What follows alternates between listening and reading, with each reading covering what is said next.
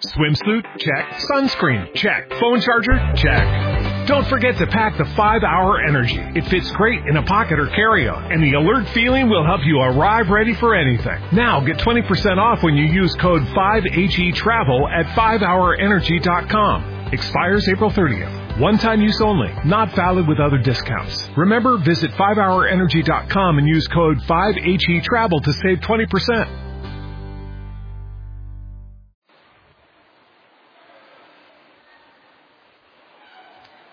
Si son tan amables, acompáñenme a Segunda de Corintios, capítulo 3, versículo 18.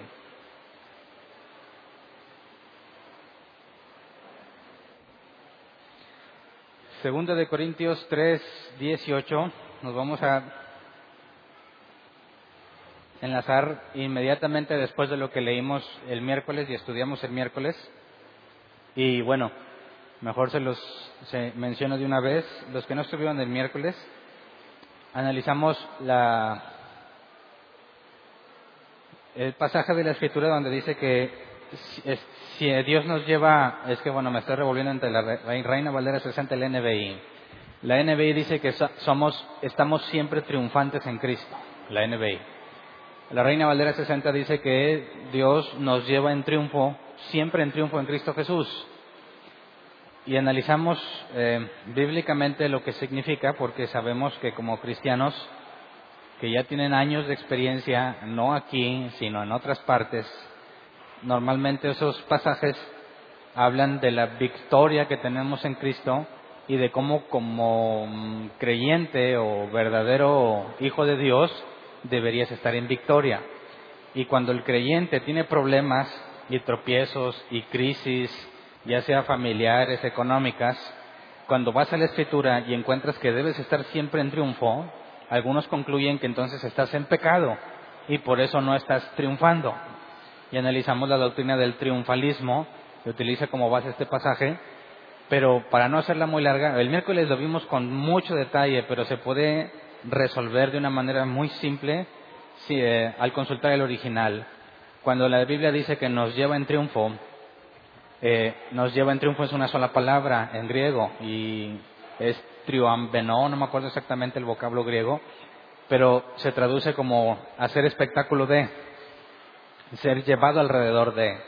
Y la palabra triunfo no está en el original.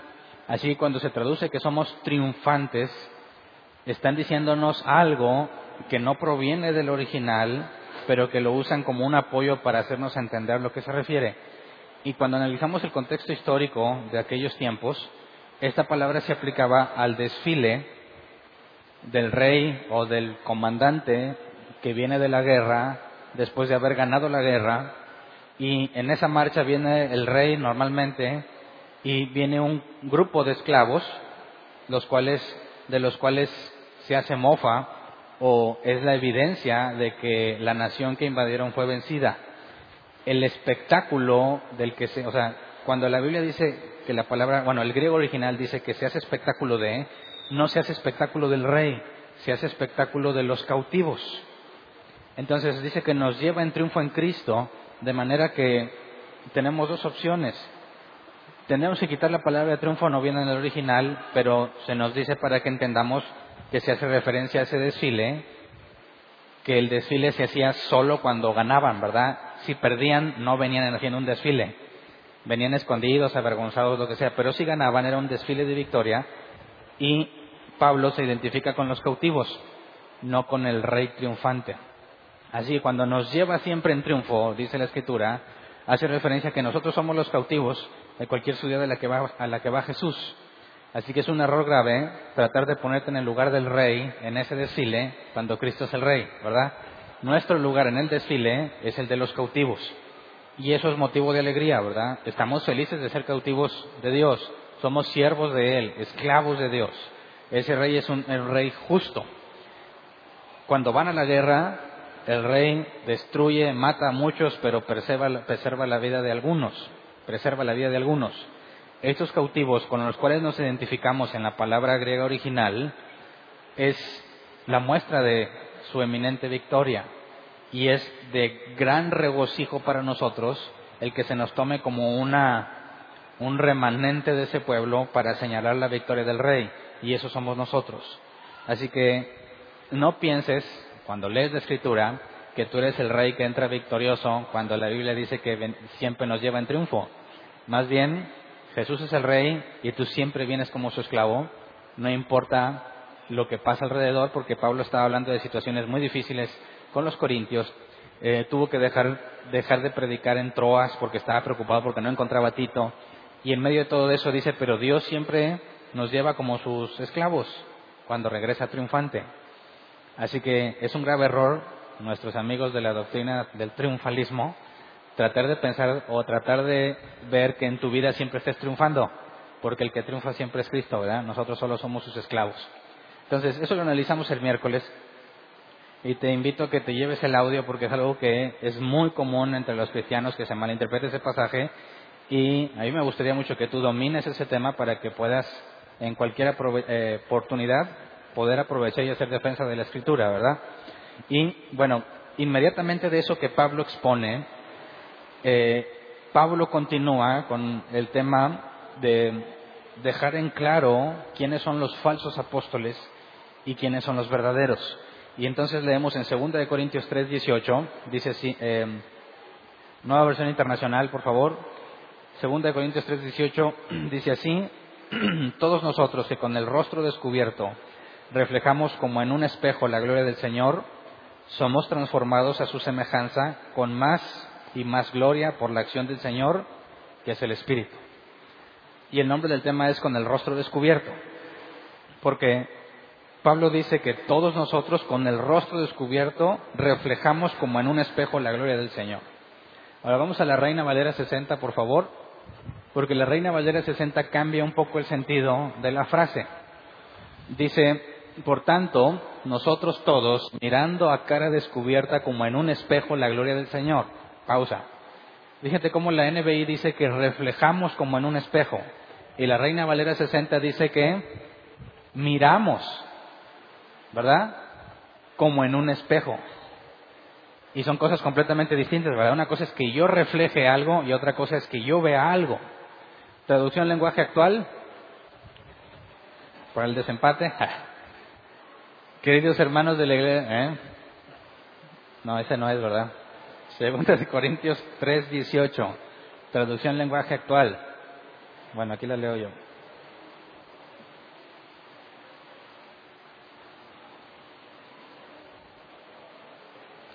Porque el Señor y el Espíritu son uno mismo, y donde está el Espíritu del Señor de libertad, y nosotros no tenemos ningún velo que nos cubra la cara. Somos como un espejo que refleja la grandeza del Señor, quien cambia nuestras vidas, o nuestra vida. Entonces, la traducción lenguaje actual también dice que es algo que reflejamos, no algo que miramos, ¿verdad? Resulta que si nos vamos al original, la palabra reflejar o mirar, ambas traducciones son válidas. Se puede traducir como mirar o se puede traducir como reflejar. Pero yo estoy escogiendo el nombre del tema que es con el rostro descubierto, que es el énfasis principal de cuando dice Pablo. Así que nosotros, con el rostro descubierto, ya sea que miremos o reflejemos la gloria del Señor, Pablo usa esa característica para distinguir a un creyente genuino de uno falso. En el capítulo 3 principalmente, vamos a ver el final del 2, principios del 4, pero nos vamos a enfocar en el 3.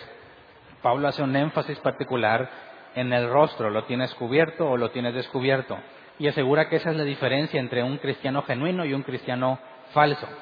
Así que quisiera que analizáramos con detalle para poder entender esto del rostro descubierto y luego, según el contexto, determinemos si si reflejamos la gloria del Señor o si la miramos, que creo que el contexto nos permite saber la traducción correcta. Así que empecemos en 2 Corintios 2.17.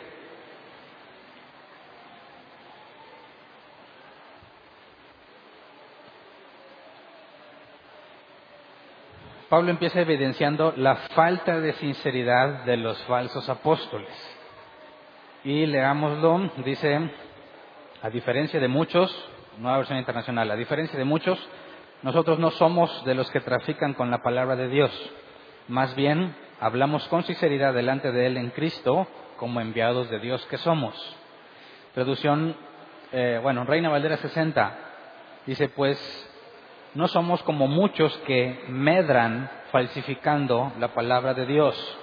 Así que con sinceridad, como de parte de Dios y delante de Dios, hablamos en Cristo. Y la palabra medran o medran falsificando, la NBI nos dice los que trafican, ¿verdad? Traducción lenguaje actual. Algunos anuncian el mensaje de Dios solo para ganarse la vida, pero nosotros no lo hacemos así.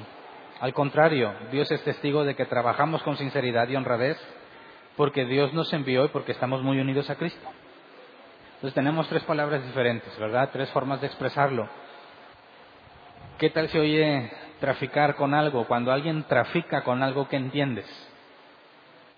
Voy a la tienda a traficar algo, o sea, aplica o, o el tráfico de algo tiene que ver con algo oscuro, sucio, ilegal. No hablamos sobre el comercio de drogas, hablamos sobre el tráfico de drogas. Entonces la NBI le da un tono sucio, ¿no? Algunos que trafican con la palabra de Dios. La Reina Valdera 60 habla sobre medran falsificando y pues medran, ¿quién había escuchado ya esa palabra antes? No en la Biblia, fuera de la Biblia. ¿Quién la ha usado? No, la otra vez estaba medrando con unos amigos. Dices, bueno, la verdad que quizás en 1960 el que la leía decía, uh, claro, pues sí, medraban, pero nosotros ya tendríamos que ir a un diccionario a ver si esa palabra está en el diccionario. Eh, y la NBI le quita lo malo, ¿no? Dice que para ganarse la vida. Así que, ¿hay de malo en algo que anuncias el Evangelio para ganarte la vida? La Biblia dice que Jesús dijo que el obrero es digno de su salario, ¿verdad? Digno de su salario. Así que, de entrada, ganarme la vida anunciando el Evangelio no necesariamente es algo equivocado, ¿verdad? Entonces, por eso es bien importante que si queremos analizar la palabra de Dios, entendamos que la escritura es inspirada por Dios, pero solo el original. Ninguna de las traducciones que tengas en ningún idioma es, es inspirada por Dios. Claro que si estamos traduciendo fielmente lo que el original dice, podemos asegurar que nuestra traducción tiene, tiene la misma inspiración en cierto grado, porque hay palabras que no existen en el griego, que, no existen en nuestro idioma, y sí en el griego antiguo o en el hebreo antiguo. Así que en este tipo de situaciones, tal como la, el pasaje que vimos de que si reflejas o si miras la gloria, no nos podemos dar el lujo de decir, ah, mira, pues cada quien tómelo como quiera. Lo importante es que nos amemos. No, necesitamos acercarnos lo más posible a lo que Dios inspiró y nos vamos al original. No es el original, la carta original que se escribió, sino el original de donde vienen estas traducciones. ¿Me explico? Así que cuando dice que medran falsificando o que trafican, es una sola palabra en griego, kapeleuo, que se traduce como corromper, adulterar, comerciar, intercambio con el objetivo de obtener ganancias de forma deshonesta. Entonces, corromper, adulterar y comerciar. Cuando tú quieres traducir esta palabra, no puedes decir nada más que comerciaba, o nada más que adulteraba o que corrompía, sino que las palabras posibles nos dan la esencia del, vocablo. Corrompen algo para venderlo o intercambiarlo con, tal de obtener ganancias. Por eso cuando la, Reina Valeria 60 dice medran falsificando, hace referencia a que están tratando de intercambiar algo, pero lo modifican para que puedan obtener ganancia. ¿Me explico? La traducción lenguaje actual dice se ganan la vida y, yo creo que se queda corto. Dices, pues no, no puede decir simplemente que se ganó la vida porque el original hace referencia a corrupción, alteración de la palabra para obtener ganancia. Y eso es muy común, ¿no? En nuestros tiempos, lamentablemente. Te dicen muchos pasajes fuera de contexto que resultan muy agradables para obtener ganancias tú, bueno, ganancias en ti.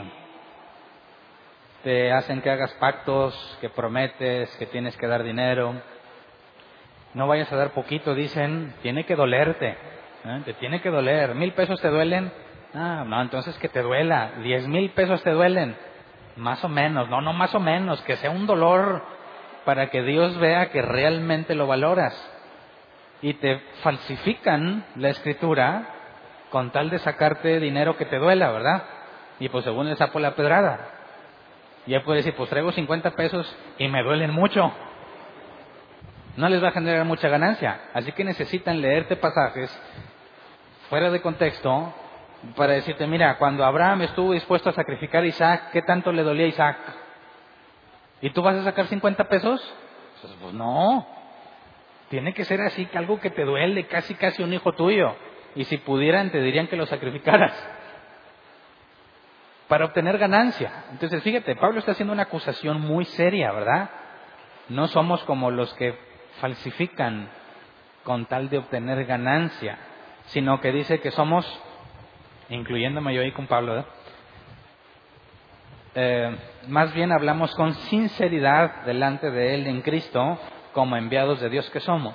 Y quisiera que consideramos la palabra sinceridad porque se traduce como sinceridad, pero originalmente la palabra es, es que se traduce como juzgado a la luz del sol. Por consecuencia, ser claro o sincero. Pero ser juzgado a la luz del sol. Imagínate que te quieren vender un par de zapatos oscuros es lo mismo que te le digan de día, chécalo, o que te lo digan de noche. Si alguien está plenamente seguro de que sus zapatos son perfectos y que el precio que les puso es justo, no tendría ningún problema en decirte, ven, ven, salte aquí a la calle porque aquí la luz como que le cambia el color, ¿verdad, San? Y míralo, a la luz del sol, chécalo. Checa los colores, chécale todo, ¿verdad? Cosa que Pablo dice que los otros no hacen vienen y te ofrecen un zapato oscuro en un lugar oscuro y te juran que está bueno, ¿verdad? En buenas condiciones. Con tal de vender. A mí me pasó una anécdota, no sé si ya se las conté. Era, íbamos a tener aquí una fiesta de 16 de septiembre y yo quería comprarme unas botas. Así que andaba buscando botas, llegamos a un localito y había un viejito, estaba vendiendo las botas. Y vi unas botas que dije, pues, porque yo no quiero comprar algo caro que me voy a poner nomás el 16 de septiembre y yo no me disfrazo de vaquero para andar en la calle. Yo sé que varios sí, ¿verdad? Entonces yo le dije, oye, ¿y esas botas de qué número son? Y me dijo, ¿de qué número eres? No, pues del siete y medio. Son del siete y medio. mira, qué casualidad, Dios las puso. Me las probé y me quedaban fácil tres números más grandes. Oiga, pero están muy grandes. Es que sí son, vienen grandes. Vienen así como que en mucho espacio. pues este señor me quiere picar los ojos, ¿verdad? Si realmente las botas son, pues, nada le cuesta decir, ah, son del número tal, pero como quiere vender, te dice lo que quieres oír, ¿verdad? ¿Sí o no es muy común eso en el cristianismo? Te dicen lo que quieres oír para obtener la ganancia, para que pactes, para que le ofrendes, para que traiga los diezmos, etcétera, etcétera. Pero no es, el, no es el énfasis el día de hoy ver eso. Pablo lo está mencionando. Podemos entenderlo claramente, ¿verdad? ¿A qué se refiere Pablo? Pero Pablo dice que él no es así, que él a la luz del día te dice, aquí está, tú examínalo. Eso es cuando, eso, a eso se refiere cuando dice que nosotros somos sinceros. No ocultamos nada, ni, ni buscamos modificar o alterar las condiciones de manera que tu juicio no sea tan bueno y que caigas en la trampa. Yo ya la hice quizás, hay gente que quiere traer miembros a la iglesia, ¿verdad? Pero no les importa cómo vengan con tal de que se queden aquí. Debe ser al revés, ¿verdad? ¿Quieres estar aquí? Déjame, ven, vamos a la luz del sol para que veas lo que es ser cristiano. Veas las promesas que tenemos gloriosas como en el mundo tendréis aflicción, ¿verdad? Otra promesa gloriosa, quien ame más a padre o a madre que a mí no es digno de mí. Otra, toma tu cruz y sígueme a la luz del día. Ahora sí dime, ¿quieres estar aquí? ¿Quieres ser cristiano? En cambio, algunos dicen, ¿sabes que Dios tiene un plan maravilloso para tu vida? Y quieres sanar todas tus enfermedades porque Él ya las pagó en la cruz. Y como eres hijo del rey, tienes derecho a las mejores cosas como un príncipe que eres. ¿Quieres ser cristiano? Así que, ¿quién está siendo sincero? A la hora que expones la palabra de Dios, ¿Cómo puedes ser sincero y decir a la luz del día, checa lo que es?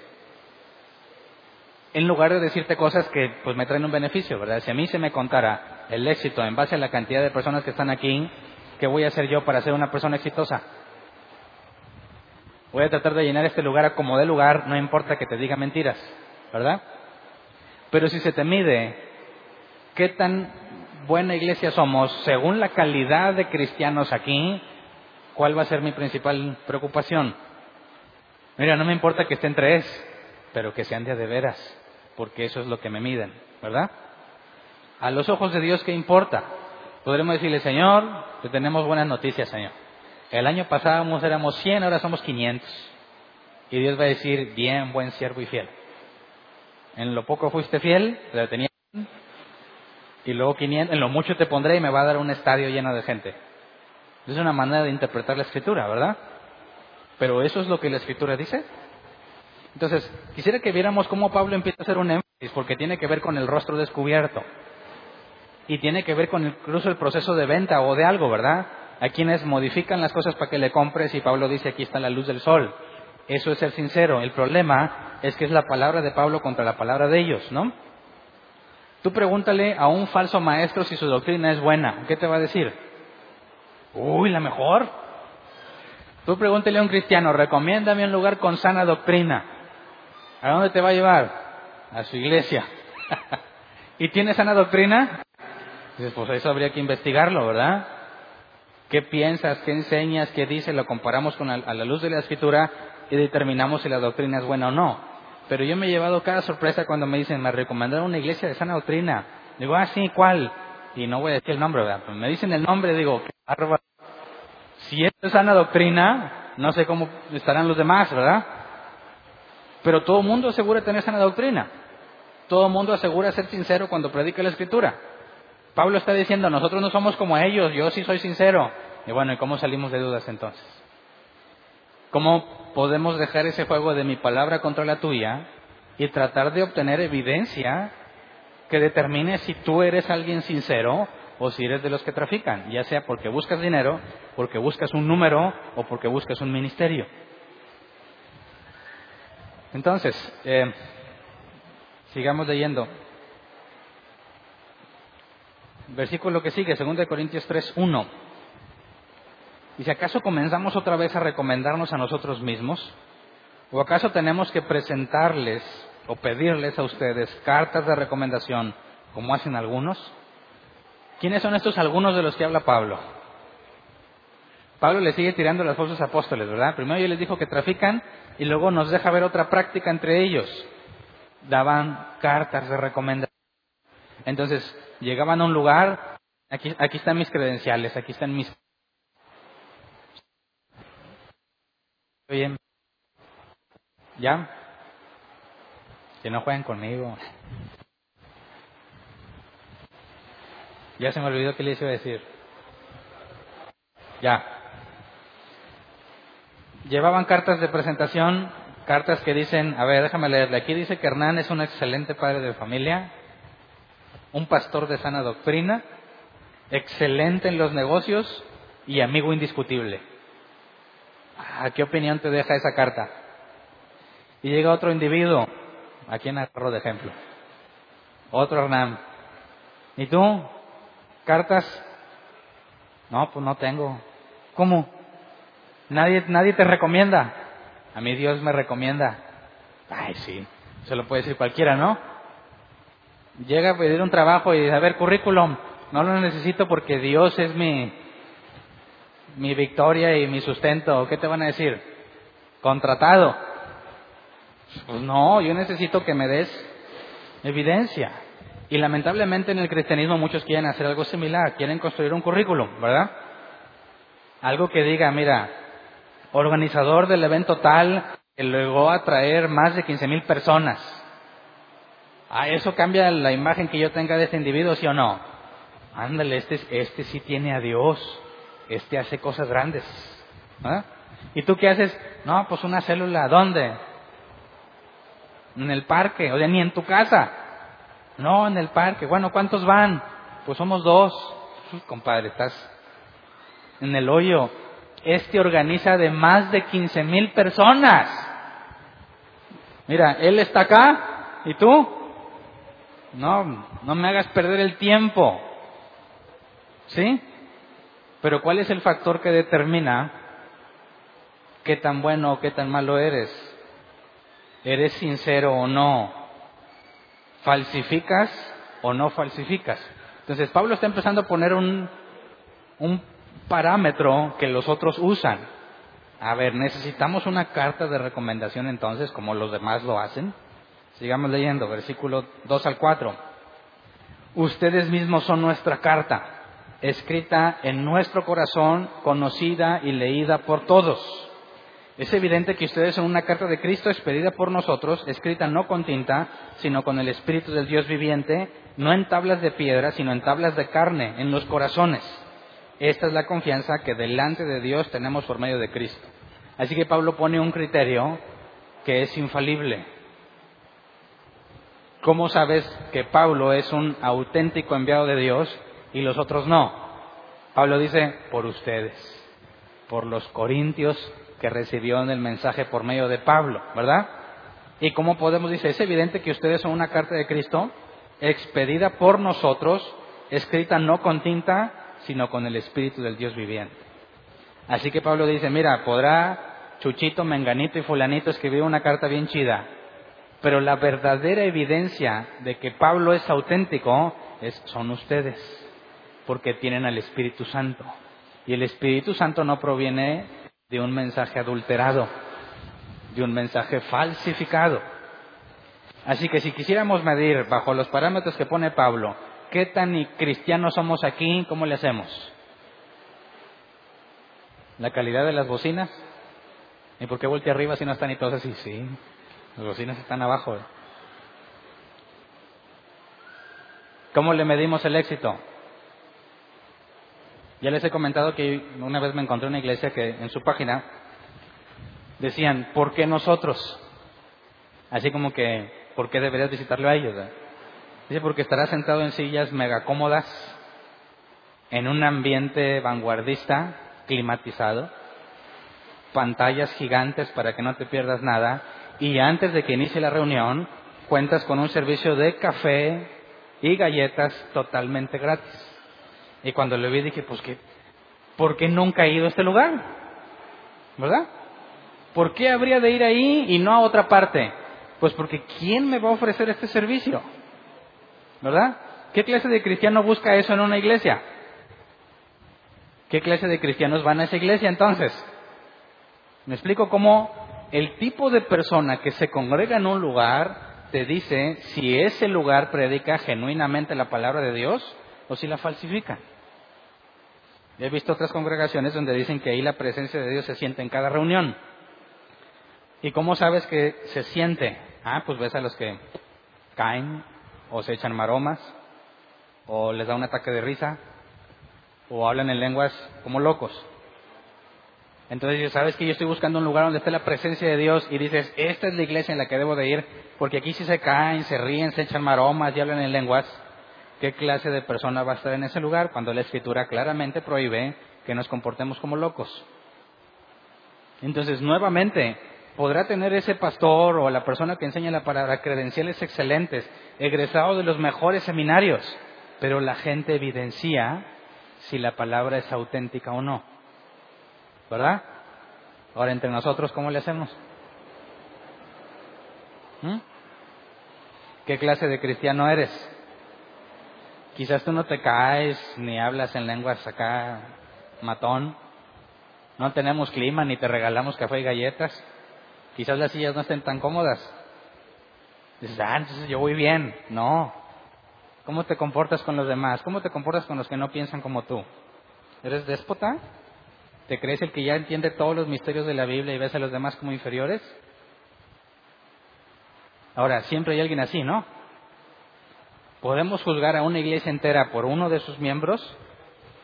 Entonces, a ver, Pablo, espérame, vamos avanzando porque en todos lados vas a encontrar personas que no cumplen con los requisitos de cristiano en cualquier iglesia, ¿sí o no? Entonces Pablo está diciendo, para empezar, Corintios, ¿ustedes dudan que mi ministerio sea auténtico? Ustedes son la evidencia porque tienen el Espíritu Santo. Pero espérame, ¿qué problemas tenían los corintios cuando analizamos la primera carta? Dices, qué bárbaros, esos ni cristianos parecen, ¿verdad? ¿Qué onda con ir a rendirle culto a Afrodita aunque estuvieran casados? ¿Qué onda con el inmoral entre ellos?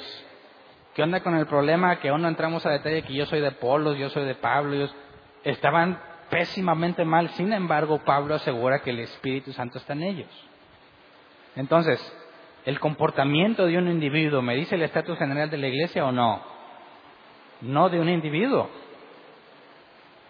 Tendríamos que empezar a adentrarnos un poco más a analizar a la congregación en general, pero no podemos decir, ah, porque este hizo mal, descartamos a todos.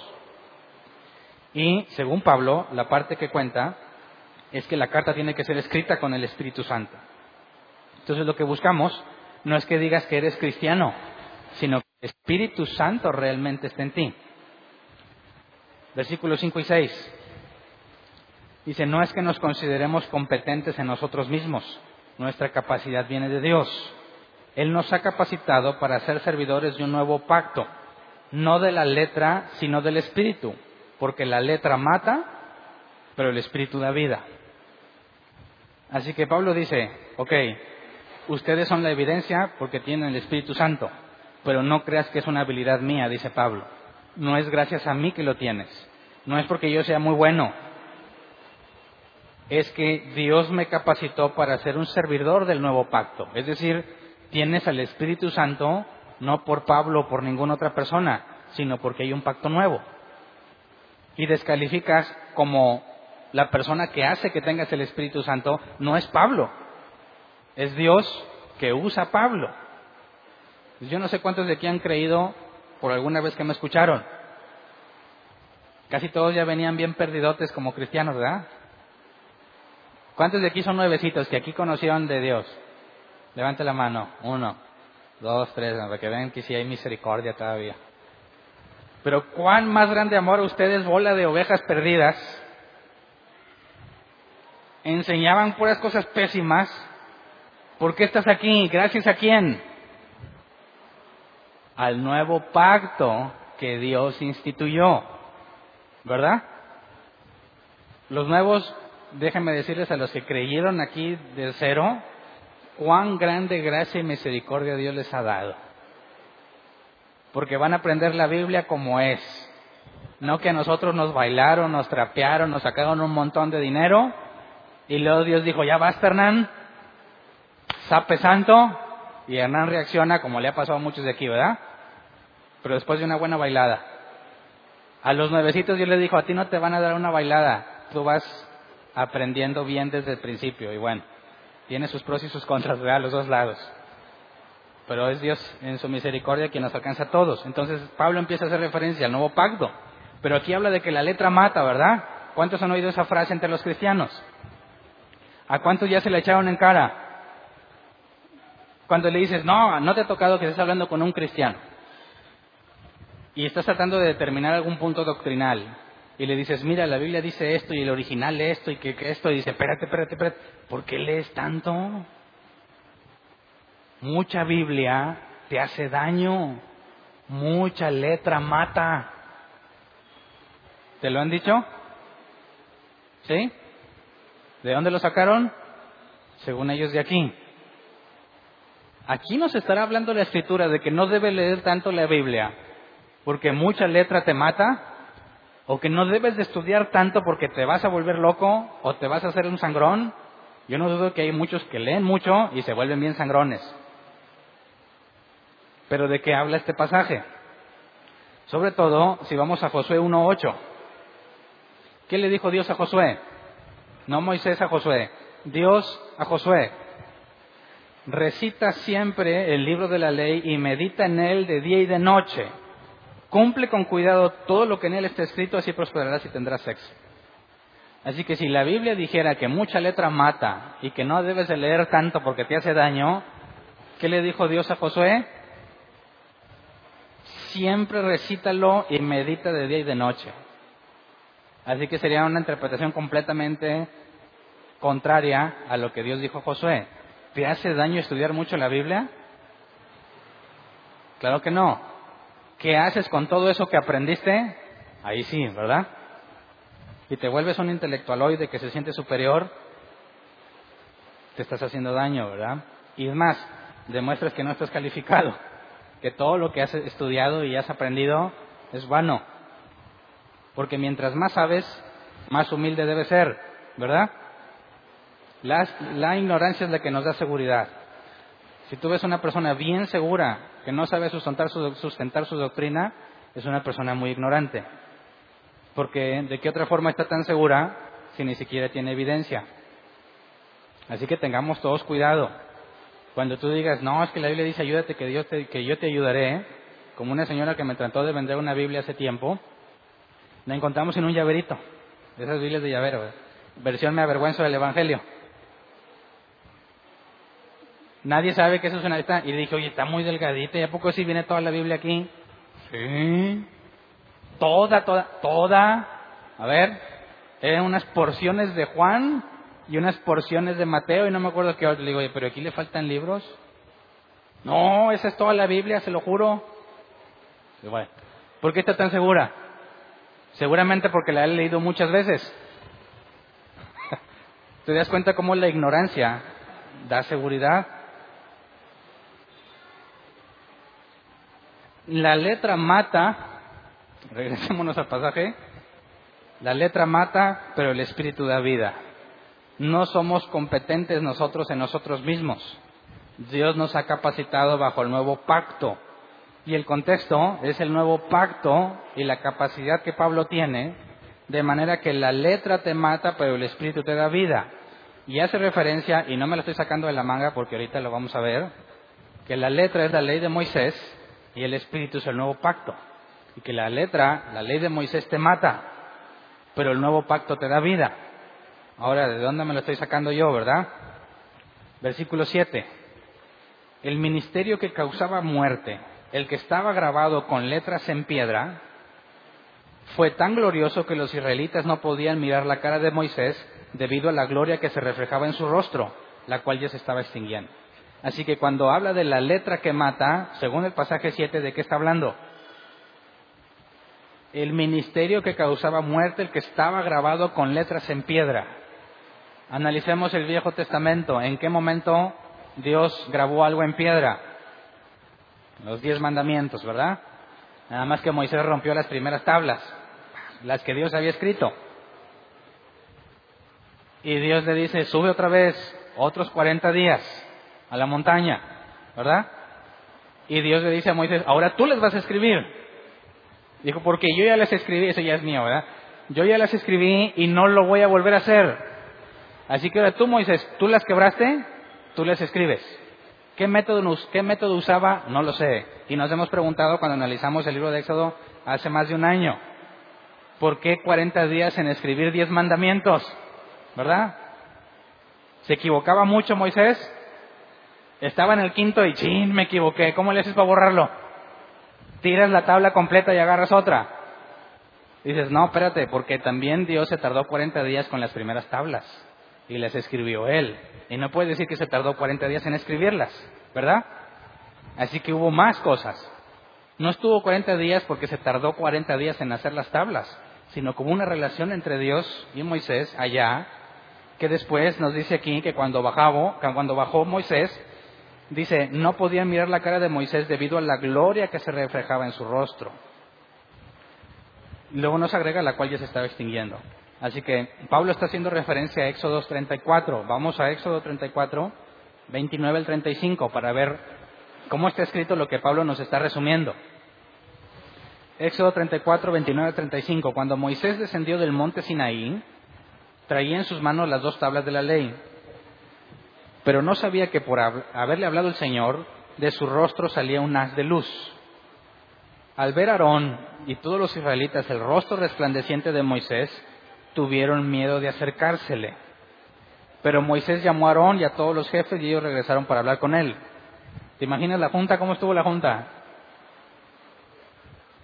¿Qué estarían viendo continuamente mientras Moisés está hablando?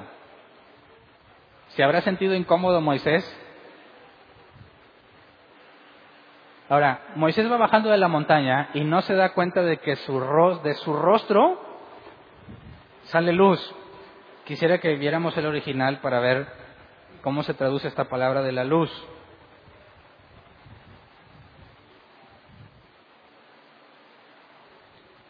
Cuando dice la escritura salía un haz de luz, el hebreo es karán, que se traduce como despedir rayos, brillar. Pero también se puede traducir como despedir cuernos. ¿Has visto la, la escultura griega, creo que es de, de, quién es? De Miguel Ángel, donde está Moisés con cuernos. ¿No le han visto? ¿No se habían dado cuenta en ese detalle que está Moisés y tiene dos cuernos? Dicen, ¿por qué le ponen cuernos? Bueno, porque una posible traducción es no que despedía luz, sino que despedía cuernos. Pero, ¿por qué se tapaba el rostro? Si de él había cuernos, ¿por qué se tapaba la cara? ¿Verdad? Así que contextualmente no es factible pensar en que tenía cuernos, sino en que despedía luz del rostro. ¿Ok? Entonces, imagínate que Moisés va bajando la montaña, pero él no sabe que de él despide luz. ¿Era de día o de noche? Imagínate que de tu cara sale luz. ¿Cómo te das cuenta? Pues si vengo bajando la montaña, ¿vienes así tranquilamente viendo para arriba? No, ¿verdad? Te la pasas viendo el suelo. ¿No se vería la luz? A menos que el sol, el sol estaba todo lo que da y no te das cuenta, pero porque la gente sí se dio cuenta. Así que no queda claro cómo es que Moisés no se había dado cuenta que de su cara sale luz, pero todos los israelitas cuando lo ven dicen, ah, caray. Y tenían miedo a acercársele. No es de que, ah, qué chido, a ven. No. Quédate allá, porque acabas de hablar con Dios. ¿Esta es la primera vez que subí al monte o la segunda vez? O sea, las tablas que bajó, que trajo Moisés, ¿en las que Dios escribió o las que Moisés escribió? Esta es la segunda vez. En la primera vez que pasó, ¿se acuerdan? Cuando hicieron el becerro de oro. ¿Qué pasó con todos los israelitas que escogieron al becerro? Entonces, Moisés ya habían tenido una experiencia muy dura con Dios, ¿verdad? Después de todo lo que estaban haciendo con el becerro. Moisés baja de la montaña y tiene el rostro resplandeciente. ¿Entiendes por qué tenían miedo? Acababan de librarse, los que estaban ahí acaban de librarse de algo muy serio. Y luego ven que Moisés viene con la cara brillante. Algo de Dios está en Moisés, ¿verdad? Y no se quieren acercar a Moisés, no por miedo a Moisés, sino al Dios que está en Moisés. Y nos dice que se tapa la, cara. Sigamos leyendo en Éxodo 34. Versículo 30, al ver a Aarón y todos los israelitas el rostro resplandeciente de Moisés tuvieron miedo de acercársele. Pero Moisés llamó a Aarón y a todos los jefes y ellos regresaron para hablar con él. Luego se le acercaron todos los israelitas y Moisés les ordenó acatar todo lo que el Señor le había dicho en el monte Sinaí. En cuanto Moisés terminó de hablar con ellos, se cubrió el rostro con un velo. Siempre que entraba la presencia del Señor para hablar con él, se quitaba el velo mientras no salía. Al salir, les comunicaba a los israelitas lo que el Señor le había ordenado decir. Y como los israelitas veían que su rostro resplandecía, Moisés se cubría de nuevo el rostro hasta que entraba a hablar otra vez con el Señor. Ok, aquí yo tengo una pregunta. ¿Cuánto tiempo le duró esto a Moisés?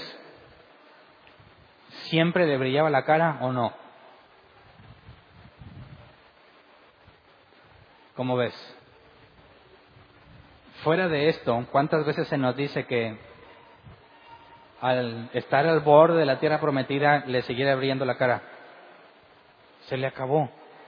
No se nos dice exactamente cuándo, pero se acabó el brillo. ¿Ok? Entonces, Pablo hace referencia a eso cuando dice, regresemos a 2 de Corintios 3:7, el ministerio que causaba muerte, el que estaba grabado con letras en piedra, fue tan glorioso que los israelitas no podían mirar la cara de Moisés debido a la gloria que se reflejaba en su rostro la cual ya se estaba extinguiendo. O sea, se impresionaron cuando ven la cara brillosa y Moisés se tapa el rostro. ¿Por qué se lo tapaba? ¿Para que no tuvieran miedo? O como dice Pablo, porque se va extinguiendo. Imagínate que tú dices, si tú fueras Moisés, subes, vienes con la cara resplandeciente y se va acabando. ¿Qué va a pensar la gente de ti? ¿Qué va a pensar la gente de Dios? ¿Por qué el brillo no se te quedó para siempre? ¿Por qué se acaba? ¿Eso que Dios le dio a Moisés le duró para siempre? No, Moisés tampoco entró en la tierra prometida. Entonces, ¿qué es lo que Moisés tuvo que se acabó ¿Y por qué Moisés no quiere que se den cuenta que se está acabando? Sigamos leyendo. Versículo 8 al 11.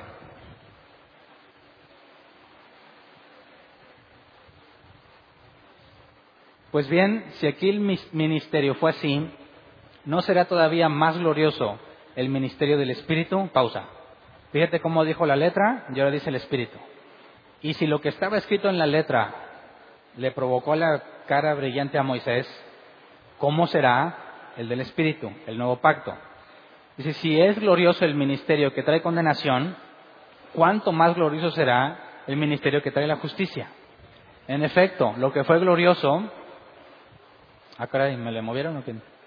Lo que fue glorioso ya no lo es, si se le compara con esta excelsa gloria. Versículo 11, y si vino con gloria lo que ya estaba, lo que ya se estaba extinguiendo, cuánto mayor será la gloria de lo que permanece.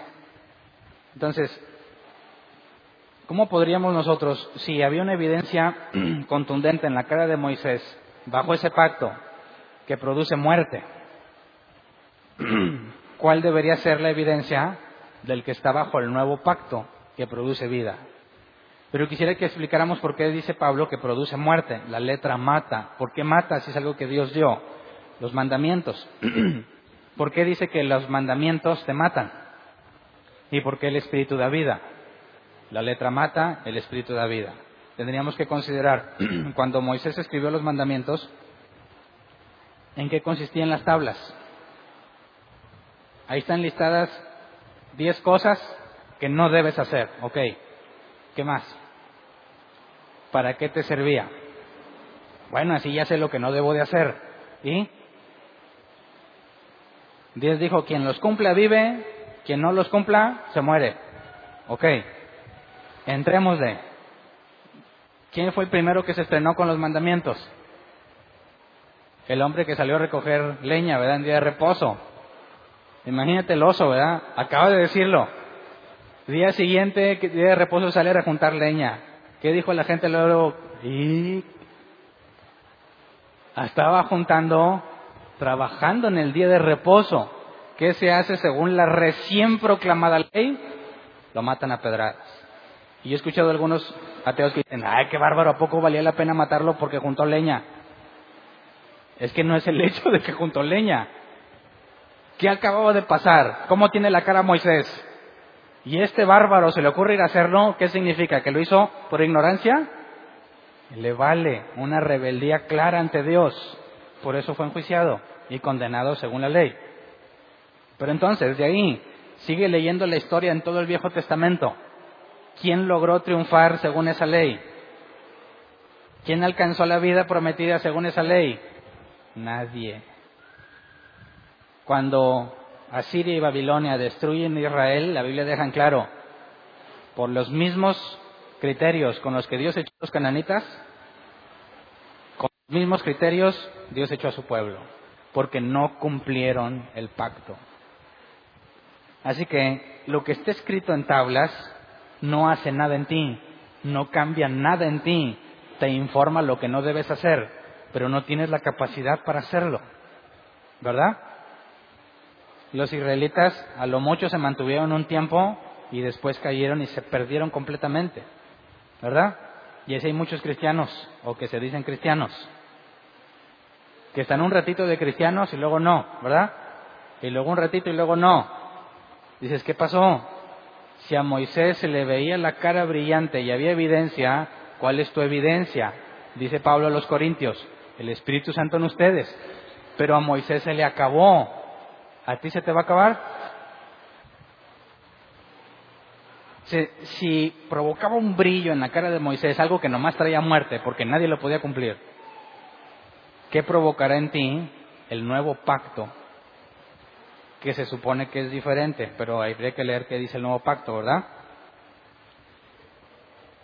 Vamos a Jeremías 31, 31 al 34. Jeremías 31, 31 al 34.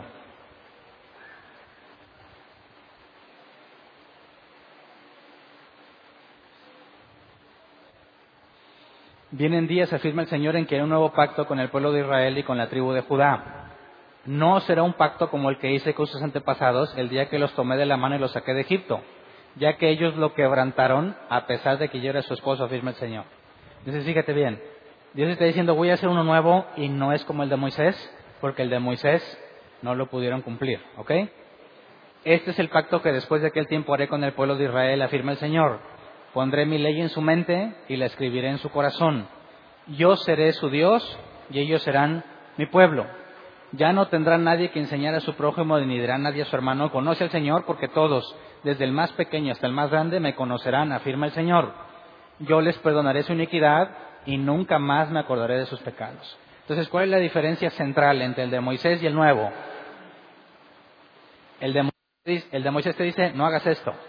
Y el nuevo pasa algo en tu mente y te dice, ya no vas a hacer esto. ¿Cuál es más glorioso?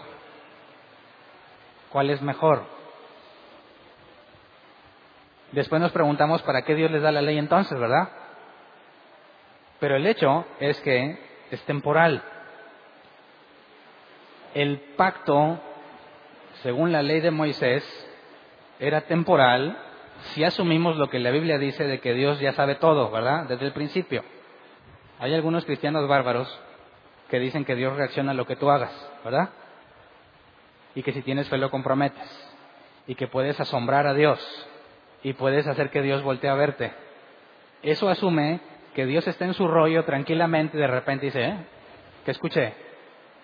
Es Hernán orando con mucha fe. ¿Ya vieron? A ver, ¿qué dice Hernán?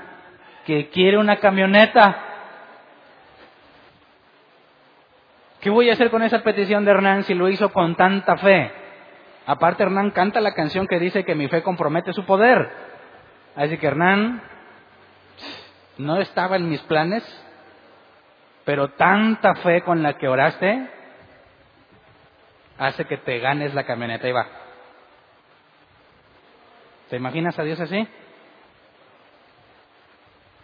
¿Saben cómo conocí a mi esposa yo en el camión? ¿Qué tal si Dios me hubiera dado una camioneta? y no hubiera andado en camión.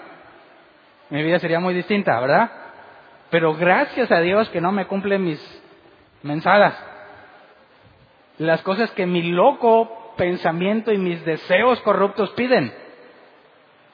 De manera que no hay forma de que yo impresione a Dios con mi fe, ¿eh? si Dios ya tiene todo un plan, ¿verdad? Así que si Dios ya tiene todo un plan, ¿Podría ser que se le ocurrió un mejor pacto porque no le funcionó la ley de Moisés? Claro que no. Si Dios ya lo sabe todo, sabía que el pacto con Moisés era temporal y que no iba a traer éxito, no iba a traer fruto. Lo único que hacía era confrontarte con tu cruda realidad. Quieres hacer lo bueno, pero no puedes. Lo malo que no quieres hacer, terminas haciéndolo. ¿verdad? Entonces, Hebreos 8:13 lo resume así, porque en Hebreos 8 está hablando precisamente de este mismo tema. Hebreos 8:13 es la conclusión lógica si partimos de que la escritura es cierta y que Dios ya lo sabe todo, ¿verdad? Al llamar nuevo a ese pacto ha declarado obsoleto el anterior y lo que se vuelve obsoleto y envejece ya está por desaparecer. Así que Dios intencionalmente hace el pacto, según la ley de Moisés, sabiendo que no funciona y sabiendo que es temporal. Y después trae un nuevo pacto. Y ese pacto que va a escribir sus mandamientos en tu mente y en tu corazón, hace referencia a lo que Jesús dijo, nacer de nuevo. Nadie puede ver el reino de Dios si no naces de nuevo. ¿Verdad? Y luego nos dice el Nuevo Testamento que es el Espíritu Santo el que pone el que te guía todo lo correcto, el que te dice las cosas que el Padre dice y el que te da la garantía de que eres de Él. Así que para que se cumpla lo que vemos en la profecía en Jeremías 33, se requiere que tengas el Espíritu Santo. Y si tienes el Espíritu Santo es el sello indeleble de que eres de Dios. Y aquellos que son de Dios, Jesús dijo, mis ovejas nunca perecerán, ni nadie me las arrebatará de mi mano. Así que el pacto nuevo te da vida, porque te da la capacidad de cumplir. La letra, le llama la letra porque no hace nada en ti, no te cambia nada, produce muerte porque eres incapaz de cumplirlo. ¿Verdad? Entonces, la mucha letra mata tendrá que ver con lo que estudias de la Biblia, absolutamente nada que ver, ¿verdad? Entonces, 2 de Corintios 3, 12 al 13. Los que estamos en el nuevo pacto, dice así que como tenemos tal esperanza, actuamos con plena confianza. No hacemos como Moisés, quien se ponía un velo sobre el rostro para que los israelitas no vieran el fin del resplandor que se iba extinguiendo. Fíjate, no es porque no le tuvieran miedo, sí le tuvieron miedo al principio, pero se ponía el velo para que no se dieran cuenta que se acababa, que realmente no había un cambio en Moisés, era algo temporal. Hay muchos cristianos que viven como Moisés. Llegan a la iglesia dicen, el culto estuvo poderoso, ¿verdad? ¿Y cuánto les dura ese poder? ¿Cuánto? Llegan, Señor, ya llévame, ¿verdad? Ya ven, Señor. No porque quieren que todos sean salvos, sino porque ya no aguanta, ¿verdad? ¿Cuándo va a ser la siguiente reunión? Porque estoy seco.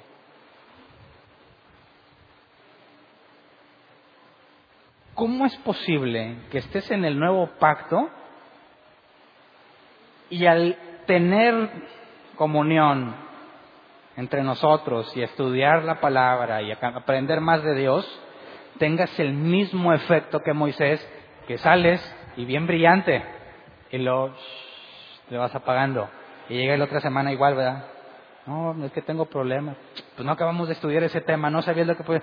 Ah, es que se me olvidan. No me acuerdo. ¿Quién puede orar por mí? Esta pobre alma, sedienta de Dios. ¿Cómo puedes estar sediento de Dios si el Espíritu Santo está en ti? ¿Verdad? Entonces Pablo dice, quien está en el nuevo pacto no tiene nada que disimular no tiene nada que ocultar con tal de que la gente no vea que realmente no hay nada distinto en él. Al contrario. Sigamos leyendo 14 al 16. Sin embargo, la mente de ellos se embotó de modo que hasta el día de hoy tienen puesto el mismo velo al leer el antiguo pacto. El velo no les ha sido quitado porque solo se quita en Cristo. Causa. ¿Qué significa esto? ¿Que no lo pueden entender? Ah, sí lo pueden entender, pero tienen el velo puesto. ¿Para qué era el velo? Para que no se dieran cuenta de que se extingue, que es obsoleto, que es temporal. Entonces, quien haya hablado con un judío o un simpatizante de los judíos, se va a dar cuenta que tienen ese velo y ellos dicen es la ley y nada más. ¿Verdad? Y se creen mucho porque Dios le dio la ley a ellos y se creen especiales y piensan que se van a salvar porque son judíos y tienen la ley, aunque son incapaces de cumplirla, ¿verdad? Entonces, cuando leen, ellos dicen, aquí está claro, es por la ley, no necesitamos nada más. Y no se dan cuenta que el velo que tienen, lo que impedía que se dieran cuenta que es temporal, lo siguen teniendo. Y no saben que cuando se menciona un nuevo pacto, queda como obsoleto el anterior. ¿Por qué razón no quieren el nuevo pacto? que te capacita para hacer lo que Dios quiere y prefieren el viejo que no te cambia para nada y que no puedes cumplir. No se han dado cuenta, según Pablo, de que era algo temporal. Y aquí hay una pregunta simple. Para poder cumplir con la ley de Moisés, ¿requieres hacer sacrificios en el templo, en el altar? ¿Sí o no? Sí, ¿verdad? Ahorita hay un templo funcionando para Israel? Si el propósito de Dios fuese que guardara siempre la ley de Moisés y los 613 preceptos, ¿por qué Dios no te da un templo para hacerlo? Tenemos dos opciones, ¿verdad? Uno es que es algo temporal y el templo se tiene que restaurar, cosa que los judíos luchan incansablemente y tienen planes de reconstruir. La segunda es porque eso ya es obsoleto y ya no se necesita. ¿Verdad? Entonces, ¿cuál se te hace bíblicamente hablando la correcta? Obviamente nuestros amigos judíos que no creen en Jesús niegan todo el Nuevo Testamento. Tú tienes que elegir. si crees que el Nuevo Testamento también es palabra de Dios, entonces claramente no hay templo ni nada de eso porque es obsoleto. No se requiere. El sacrificio de Jesús hizo todo eso innecesario. Oye, pero es que quiero traer primicias. ¿De qué son las primicias?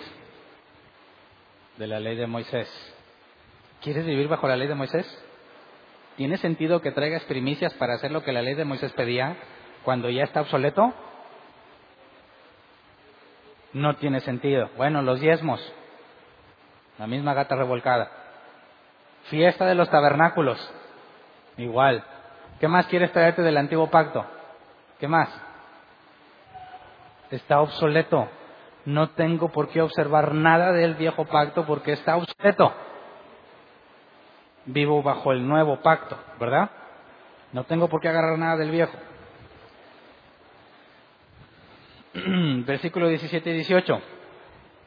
Bueno, perdón, me faltó el 15, ¿verdad? Hasta el día de hoy, siempre que leen a Moisés, el velo les cubre el corazón, pero cada vez que alguien se vuelve el Señor, el velo es quitado.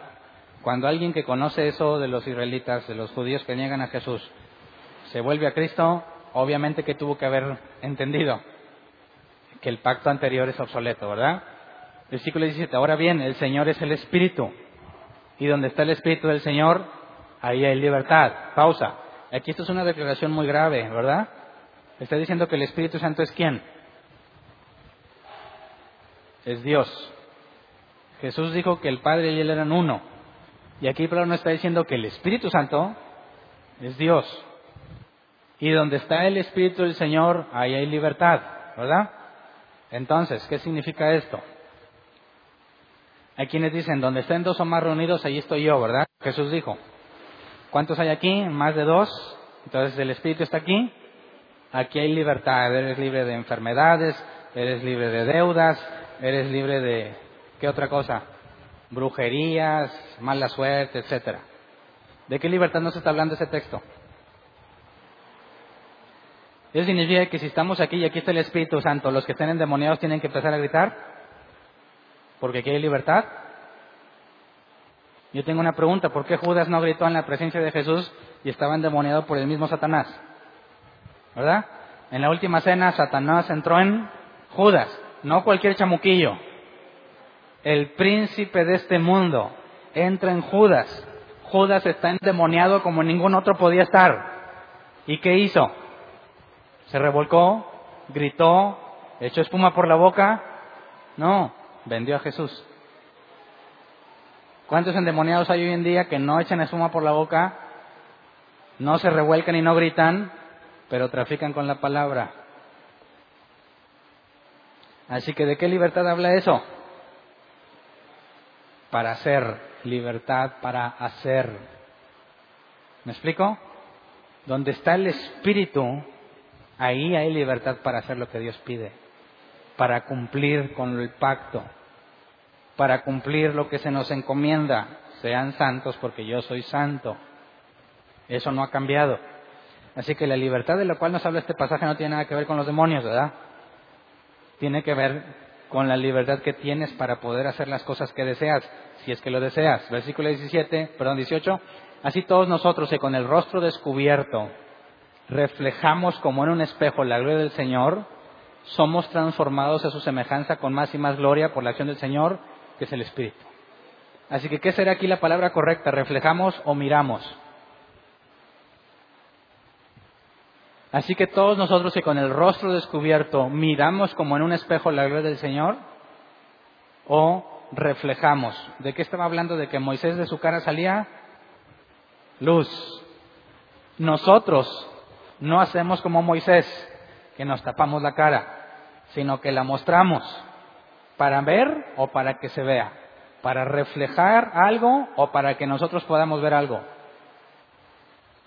Es mi opinión personal que la traducción correcta en su contexto es para que reflejemos como en un espejo la gloria del Señor. ¿Qué hace, un, ¿Qué hace un espejo cuando refleja la luz? La luz no es propia del espejo, la luz es de alguien más. Así es lo que nos dice, nosotros debiésemos reflejar la luz sin taparnos la cara. Eso implica que si hoy viniste a la iglesia y aprendiste algo, se te va a ir ¿Se te va a olvidar? ¿Se te va a quitar? ¿Qué opinas? Y después tienes que ponerte algo para que nadie se dé cuenta que no te está haciendo nada. O vienes y dices, mira, aquí estoy. Y lo que aprendí lo tengo en práctica. Claro que me equivoco, pero no he desaprendido nada. De hecho, la escritura dice que cada vez debemos parecernos más a quién? A Jesús. Entonces, ¿quién tiene que taparse la cara? Aquel que no tiene el Espíritu Santo. Aquel a quien busquen la evidencia no la va a encontrar. ¿Por qué traían cartas de recomendación? ¿Por qué no decían, yo soy un apóstol, chequen mi vida? No, no, ¿sabes qué? Yo soy un apóstol y estas cartas lo avalan. ¿Qué dice Pablo? Yo soy apóstol y ustedes son mi evidencia. ¿Cómo demuestras que eres un cristiano auténtico? Examíname. Examíname. No, es que ya me congrego en árbol plantado. ¿Y eso qué? Yo oigo, porque ya han dicho, ¿eh? Qué bárbaros. Yo oigo todas las predicaciones de árbol plantado. ¿Y eso qué? ¿Cómo vives? ¿Cómo te comportas? No estoy hablando de que no te equivoques. Al contrario, ¿qué haces cuando te equivocas? ¿Qué haces? ¿Te humillas o sigues necio? ¿Quién de aquí no se equivoca? Ok, entonces, ¿cómo demuestras que eres cristiano cuando te equivocaste? ¿Lo niegas? ¿Te pones el velo? No, no, no, pero lo que yo no, no. No, ¿qué hace alguien que tiene la cara descubierta cuando se equivoca? Dice, me equivoqué, estoy arrepentido, voy a cambiar. ¿Eso es mostrar que tienes a Dios? Claro, porque siempre nos vamos a equivocar, ¿verdad? ¿Qué haces cuando la riegas? Es más, otro ejemplo, ¿qué haces cuando haces las cosas bien? Bíblicamente hablando. Como la gallina, cacaraqueas cada que pones un huevo. ¿Eh? No. Quien realmente tiene el Espíritu Santo dice, siervo inútil soy. No hice más lo que se, más lo que se me mandó. ¿Verdad? Pero cuando te equivocas y dices, sí, fui yo, ¿te das cuenta del contraste? Si hiciste algo bueno, no puedes decir, sí fui yo. Dices, no soy yo, vive Cristo en mí. Y cuando la riegas, fui yo. ¿Verdad? Cualquiera que lo haga de forma inversa, se está poniendo un velo. Trata de aparentar algo que no es. Y cuando te pones el velo para aparentar, me demuestra que no eres genuino. ¿Me explico? Y luego dice que somos transformados a su semejanza. Y esto es muy interesante. Vamos a Marcos 9, 2 al 3. Esa misma palabra viene aplicada para Jesús. somos transformados. 16 días después, Jesús tomó consigo a Pedro, a Jacobo y a Juan y los llevó a una montaña alta donde estaban solos. Pausa. ¿Se parece esto a lo de Moisés? Cuando Moisés le dijo a Dios, sube acá y te voy a dar las tablas, se fue a una montaña en alto, ¿verdad? Y cuando bajó tenía luz, ¿verdad? Los llevó a una montaña alta donde estaban solos. Ahí se transfiguró en presencia de ellos. Su ropa se volvió de un blanco resplandeciente como nadie en el mundo podría blanquearla. A Moisés que le brillaba la cara y a Jesús toda su vestimenta. Y la palabra transfiguró es la misma que dice que somos transformados. Metamorfó, cambiar de forma externa manteniendo la realidad interna. Así que, ¿qué fue lo que vieron en Jesús cuando subieron al monte? Eso que vieron que Jesús se transformó, ¿qué es? ¿Qué era? ¿Qué era? Cambió de forma por fuera, pero de dentro siguió siendo el mismo. ¿Fue esos atributos divinos? Si nosotros somos transformados igual que Él, regresémonos a Corintios, por favor. 3.18.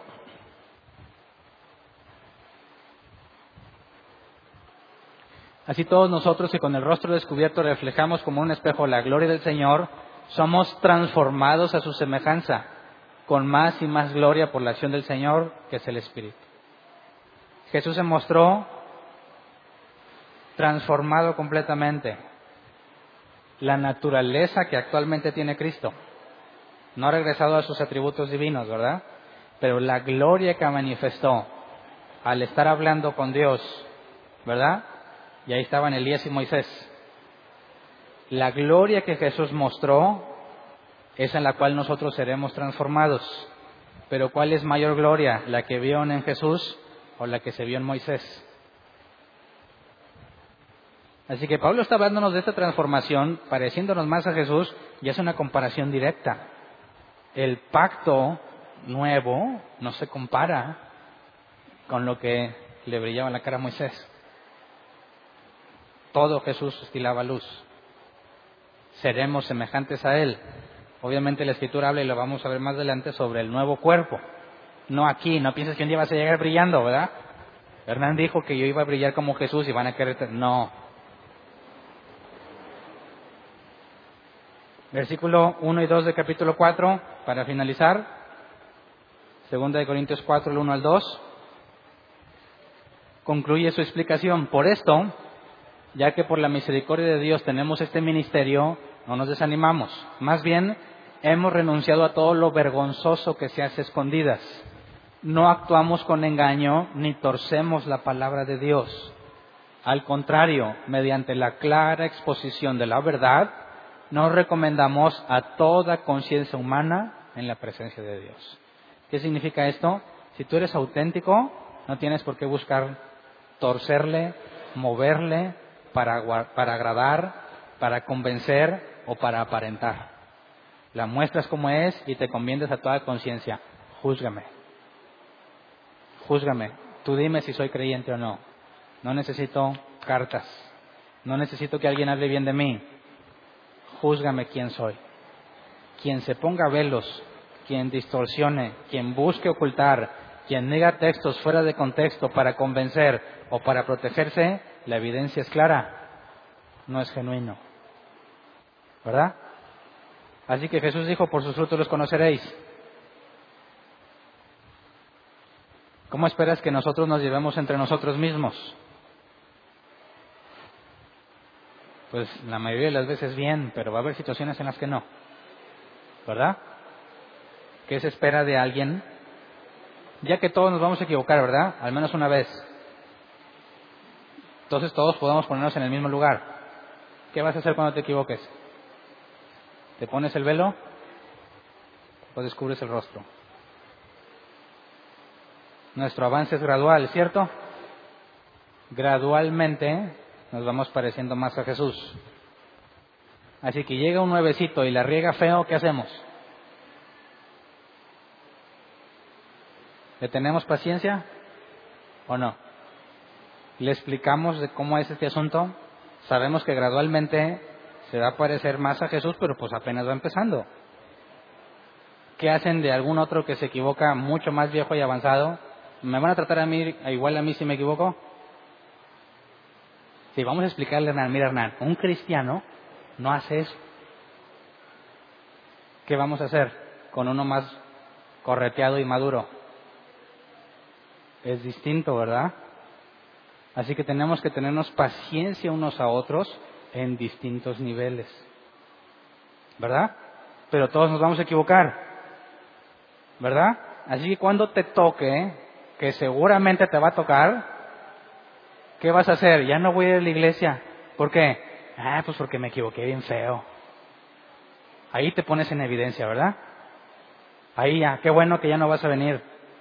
Porque tu ignorancia queda al descubierto. ¿Qué se hace cuando nos equivocamos?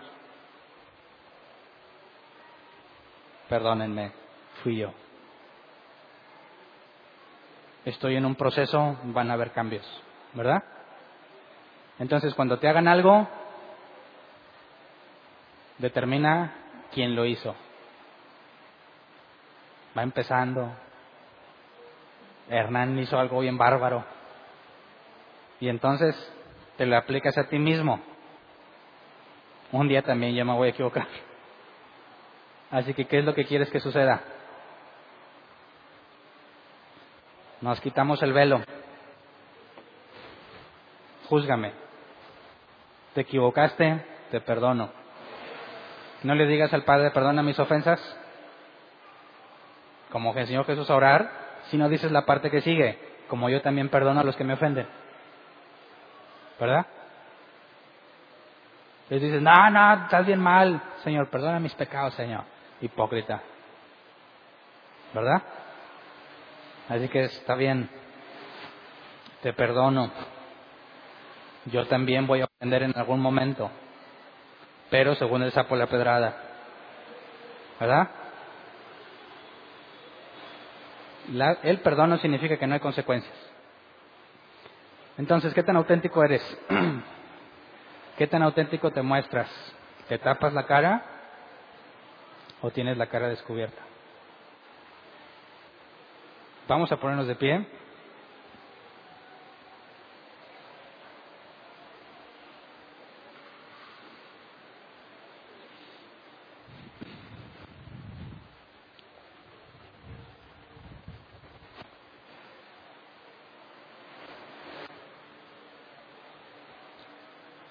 Yo hablo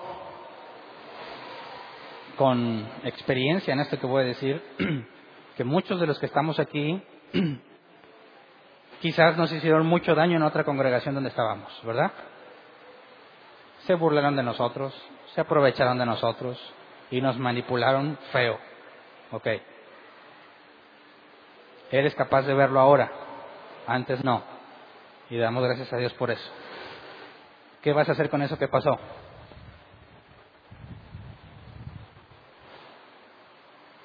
Puedes dejarlo atrás, saber que fue muy feo lo que pasó, pero también tú fuiste muy ignorante al permitir que lo hicieran y decidir continuar y decir yo perdono. De aquí en adelante voy a enfocarme en no hacer lo mismo que ellos y hacer un parteaguas entre lo que era y lo que ahora es. Ese es un caso de muchos de nosotros que puede ser que estemos luchando todavía con las cosas que nos hicieron, con las cosas que nos dijeron. ¿Ok? Que a lo mejor la mayoría de nosotros tuvimos que pasar por ahí, ¿verdad? Segundo caso, un asunto personal, ya sea en tu matrimonio o con los demás. Ambas partes, el que ofende y el ofensor, tienen que estar con el rostro descubierto y hacer la parte que corresponde. Cada vez somos más, cada vez nos conocemos menos. Corremos un riesgo muy grande, ¿verdad? Que necesitamos corregir. Mientras menos nos conocemos, más graves se vuelven las ofensas, ¿verdad? Que no es lo mismo que un amigo muy cercano mío me haga una ofensa que me la hagan que casi no veo y con que casi no platico y que en automático pienso que me queda en la torre, ¿verdad? Mostrémonos tal cual somos y aprendamos a decir yo fui cuando me equivoqué y a decir no soy yo cuando acerté. Que eso es lo que enseña la escritura, ¿verdad? En el caso de los que fuimos engañados anteriormente, sí, yo fui el tonto que se dejó engañar, ¿verdad? Y si ahora enseño correctamente, no soy yo, mis palabras no son mías, sino de las que me envió cualquiera que lo haga de distinta forma está en evidencia. ¿Estamos de acuerdo? Oremos entonces, Señor. Te damos gracias primero por tu enorme misericordia, porque quizás muchos de nosotros veníamos con un velo en la cara, nos decíamos cristianos, buscábamos aparentar, buscamos dar una imagen de santidad que sabíamos que no era cierta, quizás cambiamos, enseñamos mal, torcimos la escritura con tal de obtener beneficios, con tal de obtener una buena reputación, con tal de ganarme una posición en la iglesia, con tal de ganarme la amistad, el aprecio, la aceptación de los que me escuchaban. Perdónanos por ser traficantes de tu palabra. Perdónanos por ser personas que no estaban siendo transformadas, querían aparentar que tenían el Espíritu Santo, pero se agotaba No importa cuántas veces nos acercáramos a ti, siempre se agotaba. Te damos gracias porque ahora entendemos que tu Espíritu Santo en nosotros no se agota. Y cada vez que tú nos muestras el camino correcto, no se olvida.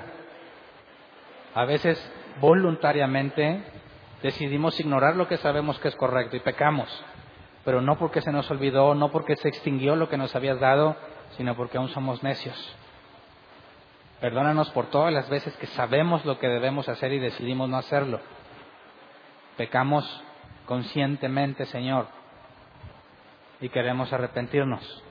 Queremos que nos concedas el que cambie nuestras mentes, que el nuevo pacto sea vigente en nosotros. Pongas tus leyes en nuestras mentes y en nuestros corazones, para que sepamos siempre el camino que debamos tomar y que tú siempre seas más fuerte que nosotros. Sabemos que constantemente queremos satisfacer nuestros propios deseos egoístas y queremos pedirte que en tu misericordia no nos dejes hacerlo. Haz que nuestros caminos sean rectos delante de ti. Como dijo el salmista, endereza nuestros pasos. Haz que nos deleitemos en tu ley, porque nos has dado la capacidad para hacer lo que te agrada. Ayúdanos a ser como Pablo dice que debemos ser, como tú le mostraste a Pablo que debía de ser, que podamos andar con el rostro descubierto, y ese que acertemos o que nos equivoquemos, nunca ocultemos lo que hacemos, que siempre estemos dispuestos a ser examinados para que haya evidencia de que tu Espíritu Santo está en ti. Si nos equivocamos, ayúdanos a ser honestos y valientes para aceptar el error. Y cuando acertamos, enséñanos a ser humildes para que la gloria siempre sea a ti, Señor. De antemano, gracias por lo que haces entre nosotros, lo que has hecho y lo que vas a hacer. Amén. Every day, we rise, challenging ourselves to work for what we believe in. At U.S. Border Patrol, protecting our borders is more than a job, it's a calling. Agents answer the call, working together to keep our country and communities safe. If you are ready for a new mission, join U.S. Border Patrol and go beyond. Learn more at cbp.gov/careers.